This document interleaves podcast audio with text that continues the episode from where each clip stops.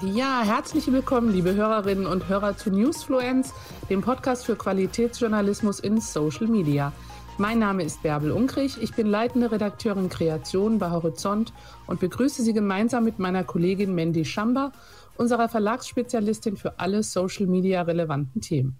Wir sprechen heute mit der Journalistin und Instagram-Expertin Claire Devlin über Instagram-Journalismus und die fließenden Grenzen zwischen Newsfluenzen und Influenzen. Claire ist eine echte Digital Native. Nach ihrem Volontariat beim WDR ist sie beim Instagram-Kanal Mädelsabende gelandet, der modernen Frauen mit Rat und Tat zur Seite steht und auch vor Tabuthemen keinen Halt macht. Ihr jüngstes Baby heißt folgerichtig und ist eine Social-Media-Beratung für Unternehmen, die in Sachen Instagram, Storytelling und Community Building fit werden wollen. Claire hat auf ihren drei Instagram-Kanälen mehr als 300.000 Follower und damit eine Reichweite, die auch eine gewisse Verantwortung mit sich bringt. Auch darüber wollen wir heute sprechen. Wie immer übernimmt Mandy in den letzten fünf Minuten dieses Podcasts die Regie und spricht mit Claire über konkrete Tipps und Tricks, wie man Instagram optimal als News- und Business-Kanal nutzen kann. Claire, herzlich willkommen bei Newsfluence. Vielen Dank, danke für die schöne Einführung und ich freue mich hier zu sein heute. Wir freuen uns auch. Dann legen wir doch direkt mal mit der ersten Frage los. Sag mal, gibt es so etwas wie einen typischen Instagram-Journalismus? Du hast ja dein Handwerk ganz klassisch gelernt, äh, mhm. bist aber inzwischen hauptsächlich bei Instagram aktiv. Würdest du sagen, der Instagram-Journalismus ist anders als klassischer Journalismus? Mm, ja, zu teilen schon. Also ich würde sagen, das Handwerk ist das gleiche, was zum Beispiel der Anspruch an Recherche, an Quellenarbeit und sowas ist. Aber das, was bei Instagram anders ist, ist, dass ich natürlich viel mehr selbst machen kann. Wenn ich jetzt vergleiche, wie ich zum Beispiel einen Fernsehbeitrag oder eine Radiosendung machen würde, dann habe ich natürlich viel mehr Menschen, die involviert sind.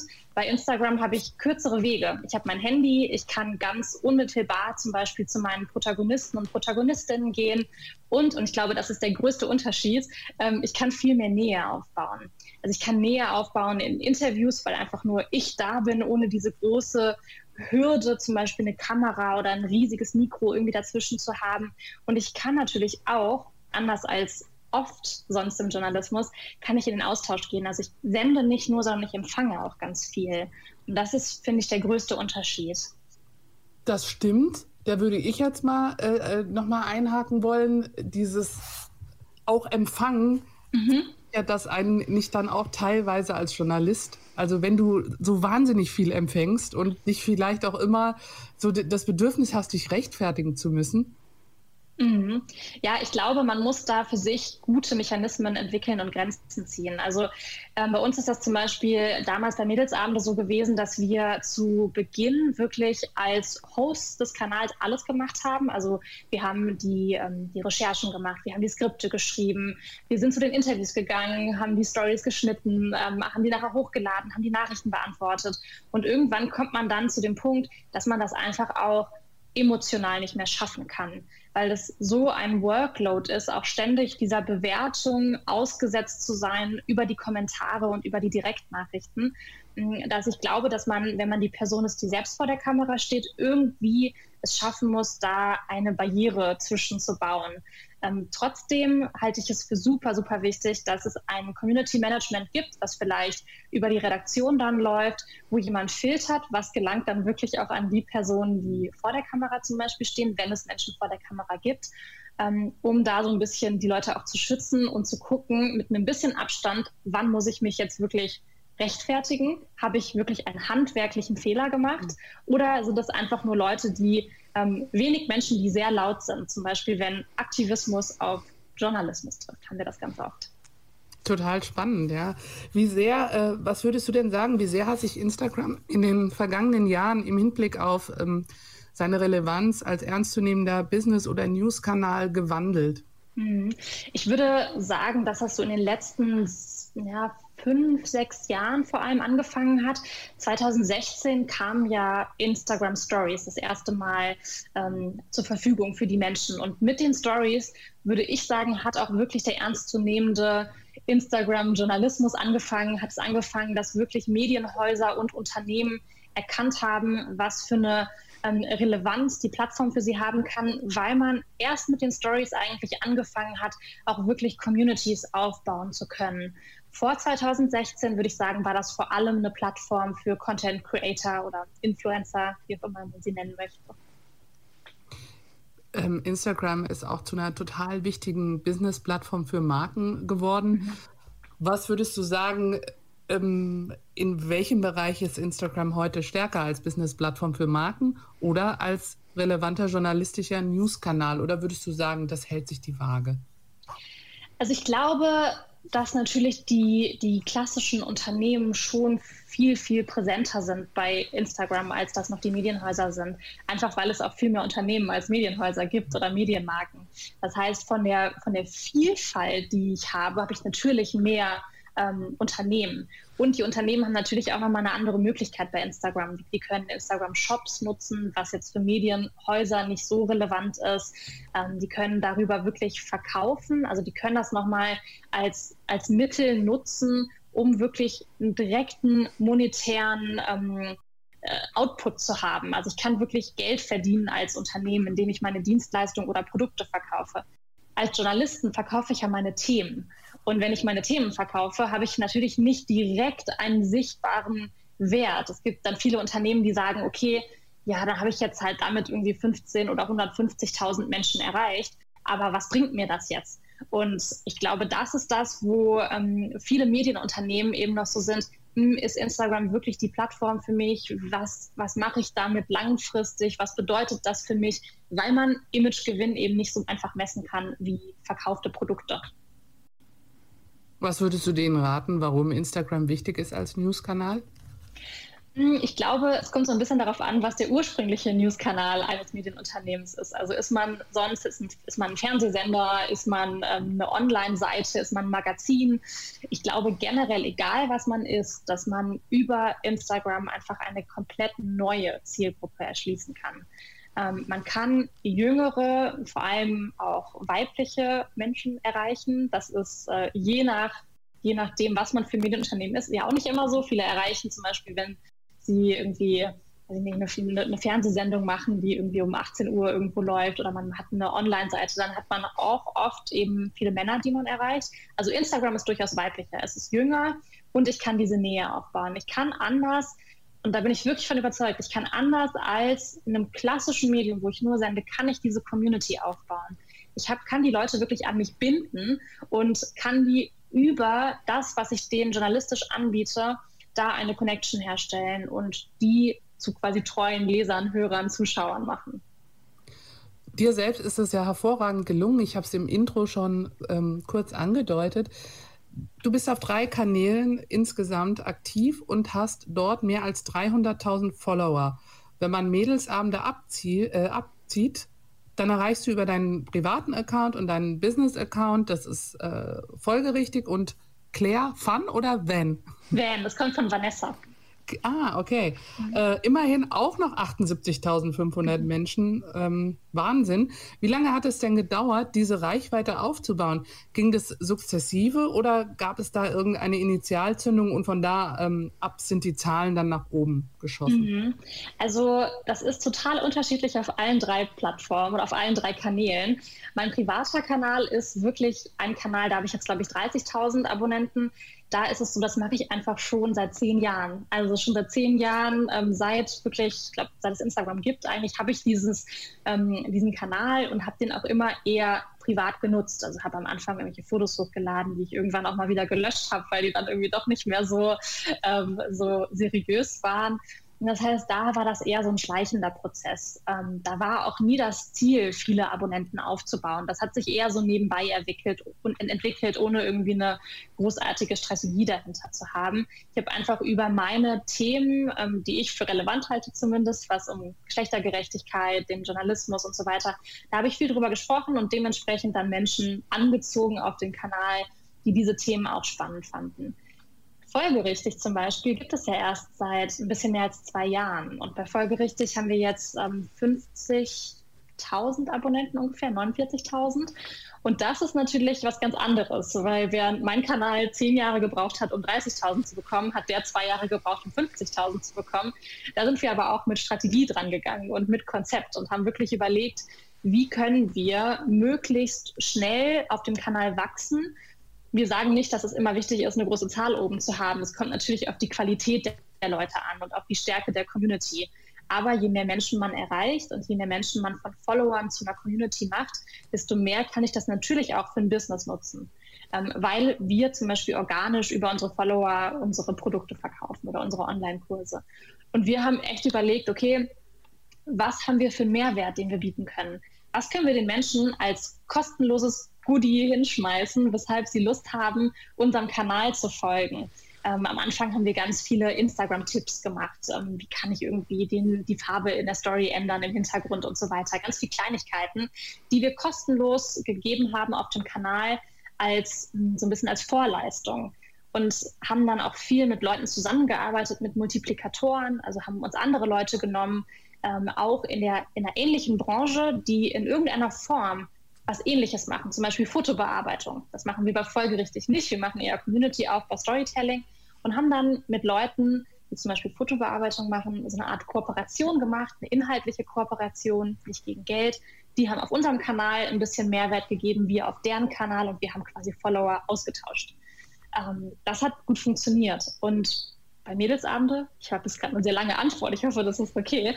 Bei Mädelsabende hat es auch ein bisschen länger gedauert. Da sind es jetzt, glaube ich, 225.000 Abonnenten. Das hat, glaube ich, vier Jahre gedauert.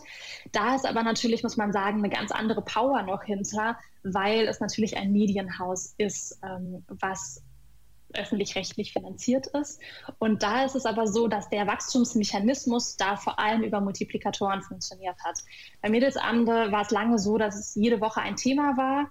Und wir haben uns dann pro Thema Leute gesucht, die in dem Themenfeld schon eine große Reichweite haben und die für uns Interviewpartner sein können. Zum Beispiel Endometriose, eine Krankheit, von der viele Frauen betroffen sind.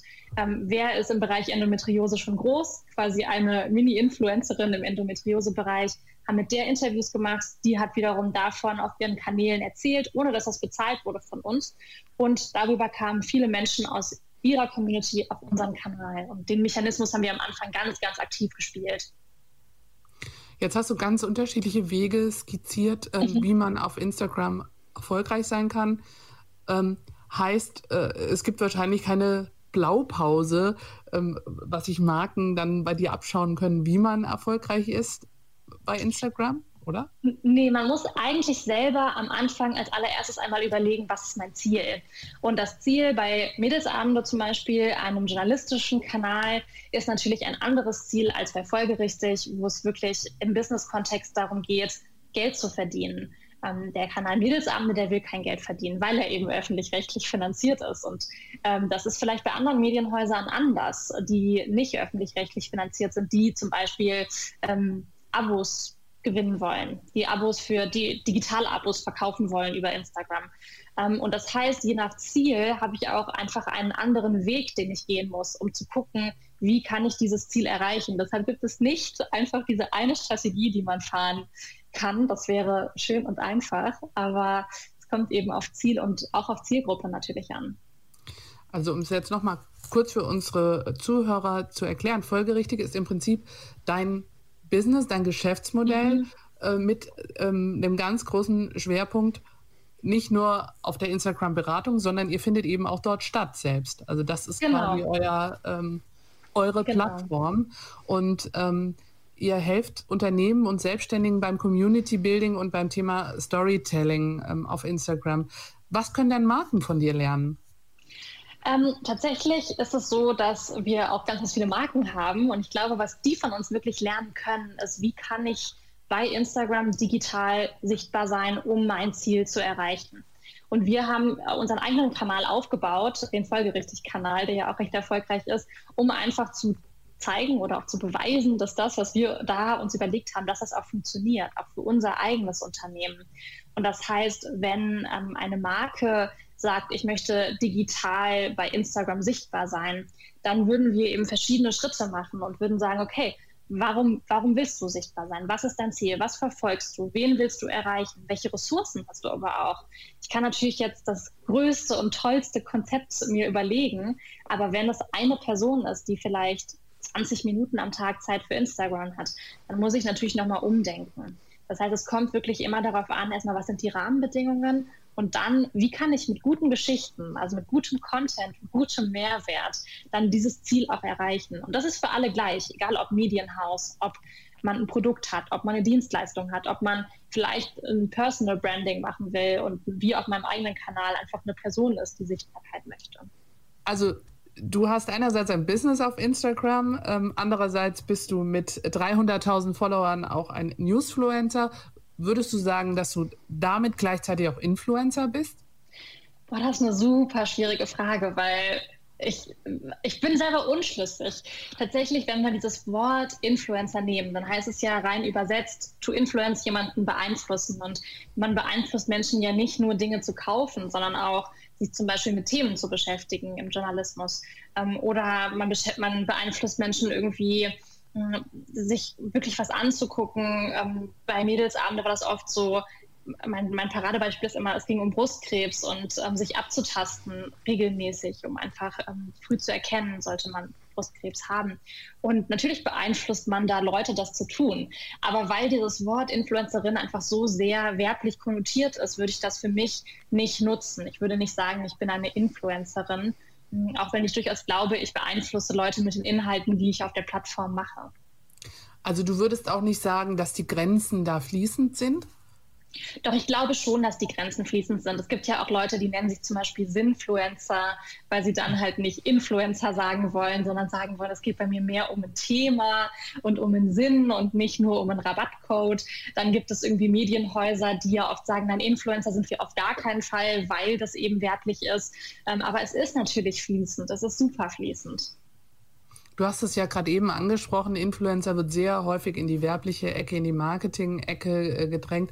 Darf man denn als Newsfluencer mit so einer großen Reichweite, wie du sie hast, auch ein Markenbotschafter sein oder würdest du das kategorisch ablehnen? Hm, hättest du mir die Frage, glaube ich, vor fünf Jahren gestellt oder vor drei Jahren, hätte ich gesagt, darf man nicht ähm, darf man nicht, wenn man irgendwie Newsfluencer oder Newsfluencerin ist, dann muss man unabhängig sein und sollte irgendwie nicht für Marken sprechen oder vielleicht Werbung machen. Ähm, aber ich finde, es hat sich ein bisschen verändert über, über die Jahre. Auch für mich hat sich das verändert. wenn wir nämlich mal überlegen, also so klassische Newsfluencer sind für mich, ich weiß gar nicht, was es für dich ist, aber für mich ist ein Newsfluencer eine Person, die auf ihrem Instagram-Kanal andere Menschen über Themen ähm, informiert, über Dinge berichtet und in irgendeiner Form eine gewisse Reichweite hat, um damit Menschen zu erreichen. Ich weiß nicht, wie es für dich ist. Ja, ich würde sagen, äh, so würden wir es auch definieren. Ich schaue mal Mandy an. Sie nickt. Sie sagt, nickt? Ja, denn äh, sie hat sich ja auch über den Titel des Podcasts Gedanken gemacht mhm. und äh, Kandidat Themen wie dich rausgesucht, die super in diese Reihe passen. Insofern passt auch diese Definition sehr gut. Ja, ich glaube, da ist dann so ein bisschen, wenn man, wenn man diese Definition auch wirklich nimmt für Newsfluencer, dann glaube ich, dass hm, es immer so ein bisschen auf die Art der Information auch ankommt. Also nehmen wir jetzt zum Beispiel aktuell der für mich größte Newsfluencer oder der bekannteste ist gerade, wirklich jetzt gerade aktuell Daniel Bröckerhoff. Ich weiß nicht, ob ihr den kennt, der einfach sehr, sehr, der ist selber Journalist vom ZDF und auf seinem privaten Kanal Dr. Dub macht er gerade eine unfassbar geniale Arbeit zum Thema Ukraine-Krieg und berichtet da, aber hat kein Medienhaus im Hintergrund. Also es ist wirklich eher auf seinem privaten Kanal. Und er erreicht da, glaube ich, über 100.000 Menschen. Und ähm, da ist natürlich die Frage, okay, er macht da wirklich jeden Tag Stories und Input im Feed. Wie kann das funktionieren, wenn ich nicht gleichzeitig in irgendeiner Form von, einer, von einem Unternehmen finanziert werde, um das zu tun. Mache ich das alles for fun, weil ich einfach ein netter Mensch bin und möchte, dass Leute mehr über News und über Informationen wissen? Oder also wie, was ist der Hintergrund? Es ist, finde ich, oft, und das nochmal mal auf mich zurückzukommen, ich hatte oft diese sehr öffentlich-rechtlich privilegierte Ansicht, zu sagen, natürlich macht man keine Werbung, wenn man Newsfluencer ist, weil dann mache ich mich ja abhängig von Unternehmen. Allerdings hatte ich auch immer den Hintergrund, dass ich von Rundfunkbeiträgen finanziert wurde in meiner Arbeit. Wenn wir jetzt jemanden nehmen, wie zum Beispiel private Medienhäuser, auch die werden ja über Werbung finanziert. Die haben Werbepausen im Fernsehen, die haben Anzeigen auf ihren Online-Seiten. Warum ist es nicht so, dass auch Privatpersonen, die auf Instagram Newsfluenzen und ihre Reichweiten nutzen, dass die sich in irgendeiner Weise dafür finanzieren lassen? Ich glaube, es kommt immer auf die Art der Finanzierung an. Also wenn ich jetzt ein Newsfluencer bin, dann sollte ich mich vielleicht nicht, wenn ich über Politik berichte, von einer Partei finanzieren lassen. Ähm, aber vielleicht gibt es Möglichkeiten, ähm, die eigene Unabhängigkeit zu wahren und trotzdem das, was man dort tut, nicht als Ehrenamt zu machen, sondern als Job, für den man Geld bekommt. Noch ein letzter Punkt. Instagram ähm, gibt gerade ja auch die Möglichkeit, eine, so eine Art Mini-Paywall einzuführen. Das ist jetzt auf den ersten Kanälen so, dass man sich bezahlen lassen kann für den Content. Das ist zum Beispiel auch natürlich eine Möglichkeit. Das ist ein total spannender Gedanke. Also ich glaube, da könnten wir echt noch sehr lange drüber reden, aber dann schimpft Mandy, weil die will ich auch noch ein paar Sachen fragen. Nur noch mal eine Sache, mhm. vielleicht in dem Kontext. Hattest du schon mal eine Markenkooperation? Ich hatte mal eine Kooperation mit der Stadt Köln. Da ging es darum, ähm, dass Menschen zur Kommunalwahl gehen. Und das war für mich zum Beispiel eine Kooperation, da habe ich auch Geld für bekommen. Ähm, aber für mich stand das im Hinblick der Informationsstärkung, äh, Aufmerksamkeit machen auf wichtige Themen. Aber es war eben nicht finanziert von einem Unternehmen. Ich hatte noch keine Markenkooperation, habe mich da immer sonst sehr gegen gesträubt, das wirklich mit einem Unternehmen zu machen. Ähm, würde das aber perspektivisch nicht mehr ausschließen. Spannend. Okay, dann würde ich jetzt mal an Mandy übergeben. Die hat noch ein paar ganz konkrete Fragen, ähm, mhm. was Tipps und Tricks betrifft, wie man auf Instagram als Newsfluencer erfolgreich sein kann. Mandy, Feuer frei, würde ich sagen. Ja, wunderbar. Lieben Dank, Bärbel. Ich wollte noch kurz was hinzufügen zum Thema Newsfluenzen. In der vorherigen Folge haben wir mit Elisabeth Koblitz darüber gesprochen. Ähm, und sie meinte, sie hat zum Beispiel ihre Community darüber abstimmen lassen, ob sie mit bestimmten Kooperationspartnern zusammenarbeitet oder nicht. Und mhm. ich finde, das ist eine sehr transparente Art, ähm, ja, Total. seine Finanzierung offenzulegen, ja, und mhm. auch miteinander so zu verhandeln. Wollte mhm. ich noch so in die Waagschale werfen. Du hattest vorhin auch äh, gesagt, ihr habt folgerichtig mit Strategie und Konzept aufgebaut und ich vermute mal Mädelsabende auch. Ähm, kannst du uns mal erklären, was das konkret heißt? So zwei, drei Erfolgsfaktoren. Was heißt mhm. das funktional? Was muss ich auf der Plattform technisch beispielsweise machen? Mhm. Gerade würde ich sagen, heißt es bei Instagram vor allem auf zwei Ausspielwege zu setzen, auf Reels und auf ähm, Karussellposts. Das heißt, ich sollte mir als Medienhaus oder als, in, als Newsfluencer, als Unternehmen überlegen, inwiefern kann ich Mehrwert liefern ähm, in Form von Reels, in Form von äh, Karussellposts, die ich ganz regelmäßig, und da sage ich vielleicht so vier bis fünfmal die Woche, ähm, auf meinen Kanal hochlade. Das heißt nicht vier, fünfmal die Woche ein Reel und ein, ähm, ein Karussellpost, aber dass man vier, fünfmal die Woche zumindest Content hochlädt. Und dieser Content muss perfekt zugeschnitten sein auf die Zielgruppe, die ich erreichen will. Das heißt nicht irgendwelche Posts, die das Unternehmen intern oder der Newsfluencer irgendwie intern spannend findet, sondern was findet wirklich die Zielgruppe, die ich erreichen will, wirklich, wirklich interessant. Wo habe ich Potenzial, dass jemand das weiterschickt oder abspeichert? Und das sollte das größte Ziel sein bei allem, was ich bei Instagram tue. Erstmal guter Inhalt. Der zweite Schritt wäre zu überlegen, mit wem kann ich zusammenarbeiten auf einer inhaltlichen Ebene oder auf einer bezahlten Ebene. Ähm, ich unterscheiden zwischen Multiplikatoren und Influencern, ähm, um darüber hinaus, über meinen Tellerrand hinaus Reichweite zu bekommen. Aber bevor ich das mache, brauche ich erstmal einen Grundstock an wirklich guten Inhalten. Ich höre da heraus, dass du so einen Fokus auf den Feed legst. Ich höre gar nichts von Stories. Ähm, sind die nicht mehr wichtig? Das hat sich verändert, auf jeden Fall. Ähm, der Fokus sollte definitiv auf dem Feed liegen. Instagram selbst sagt, 80 Prozent der Zeit sollte man in den eigenen Feed investieren. 20 Prozent der Zeit in den Rest, also Stories und zum Beispiel Live-Videos. Ähm, das ist ganz wichtig, weil man über die Instagram-Stories kann man Nähe aufbauen. Man kann so behind the scenes ein bisschen zeigen, wie man, wie man persönlich ist, wenn man eine Person vor der Kamera hat. Aber den Hauptcontent sollte man wirklich in dem, im Feed spielen, weil der Feed nachhaltig verfügbar ist. Die Stories verschwinden nach 24 Stunden. Der Feed, der ist halt noch viel länger da. Okay, das wusste ich nicht, das ist sehr spannend. Dann noch ein zweiter Punkt, den ich ganz interessant finde bei, bei dir in deiner Arbeit auf Instagram, ist das Thema Storytelling.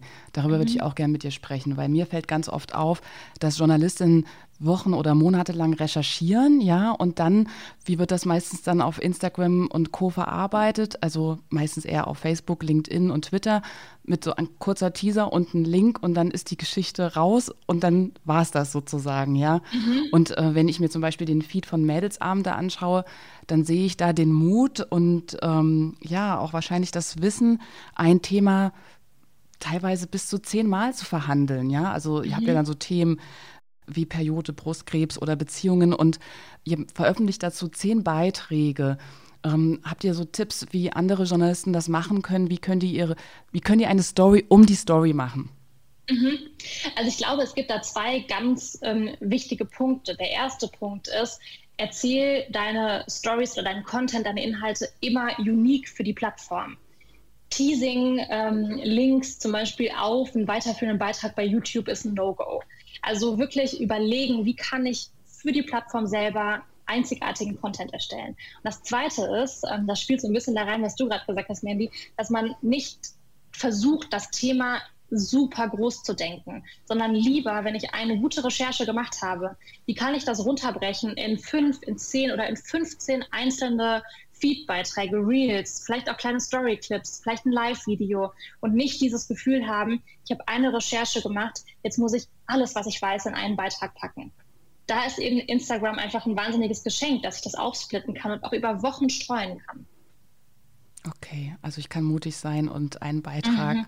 zwei bis viermal veröffentlichen.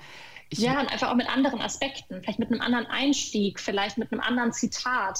Also ähm, da kann man wirklich sehr, sehr ressourcenschonend auch arbeiten bei Instagram. Okay. Das klingt, als ob du zum Beispiel nach Plan postest und nicht spontan. Mhm. Wie wichtig ist denn ein Redaktionsplan? Super wichtig, super wichtig. Also ich würde sagen, zwei Wochen im Voraus mindestens sollte man wissen, was man ähm, vorhat, auf Instagram zu erzählen. Und das Schöne ist ja, dadurch, dass sich das so geändert hat, dadurch, dass jetzt eher der Fokus auf dem Feed liegt und der Fokus auf wirklich Content mit Mehrwert, kann ich das ja auch zum Beispiel an einem Tag schon für die nächsten zwei, drei oder vier Wochen vorbereiten. Gerade wenn ich Inhalte habe, die nicht zeitkritisch sind in der Story kann ich dann immer noch die Aktualität abgreifen und sagen, in der Story auch heute ist irgendwas Interessantes oder heute moderiere ich mal den Feed-Post in der Story. Das kann ich immer noch dann am Tag spontan machen. Aber den Feed sollte man unbedingt vorplanen. Ähm, man macht es sich einfach leichter, wenn man einmal sich Zeit blockt, alles durchstrukturiert, sich überlegt, wie kann ich das machen, alles erstellt, vielleicht sogar vorplant übers Creator Studio und dann geht das automatisiert hoch. Also ich habe jetzt viel mehr mitgenommen. Ich hoffe, die Hörenden auch. Werbe ich übergebe an dich. Danke, Claire. Sehr gerne. Ja, vielen Dank, Claire, dass du dabei warst. Ich finde auch, wir haben einiges gelernt, wie man guten Journalismus auf Instagram macht. Ich danke dir sehr, dass du uns so ein paar Insights gegeben hast und dass du dabei warst. Herzlichen Dank. Danke für die Einladung. Ich hatte viel Freude. Wir danken euch fürs Zuhören. Die nächste Folge von Newsfluence erscheint am 11. April. In dieser Folge sprechen wir mit den LinkedIn Top Voices Lazar Bakovic, Teamleiter Karriere und Kultur beim Handelsblatt und Antonia Götsch, Chefredakteurin von Harvard Business Manager über Personal Branding. Damit ihr die Folge nicht verpasst, abonniert uns bzw. folgt uns auf Apple Podcast oder Spotify. Über Feedback freuen wir uns natürlich auch. Bewertet uns oder schreibt uns an newsfluence.horizont.net.